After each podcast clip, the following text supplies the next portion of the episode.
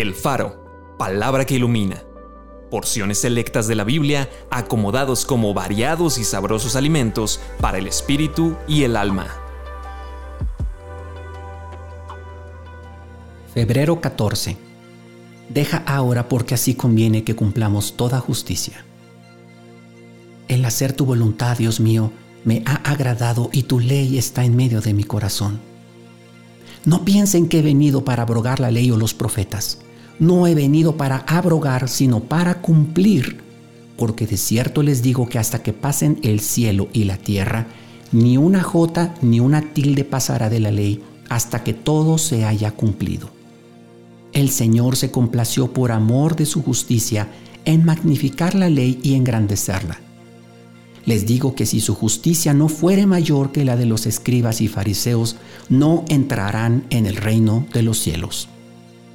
Lo que era imposible para la ley, por cuanto era débil por la carne, Dios, enviando a su Hijo en semejanza de carne de pecado, y a causa del pecado, condenó al pecado en la carne, para que la justicia de la ley se cumpliese en nosotros, que no andamos conforme a la carne, sino conforme al Espíritu.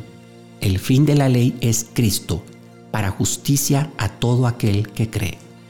Acompáñame a orar. Señor, para nosotros nunca nos fue posible cumplir la ley. Hemos fallado una tras otra, tras otra vez.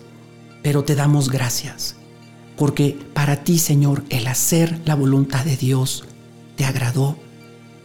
La ley de Dios siempre estaba en tu corazón y tú cumpliste la ley de Dios a cabalidad. Bendito seas Jesús, porque ahora tú eres nuestra justicia. Ahora tú eres nuestra paz para con Dios. Bendito seas Jesús, porque eres el justo y el que justificas a los que somos de la fe en ti. Te adoramos Jesús. Amén.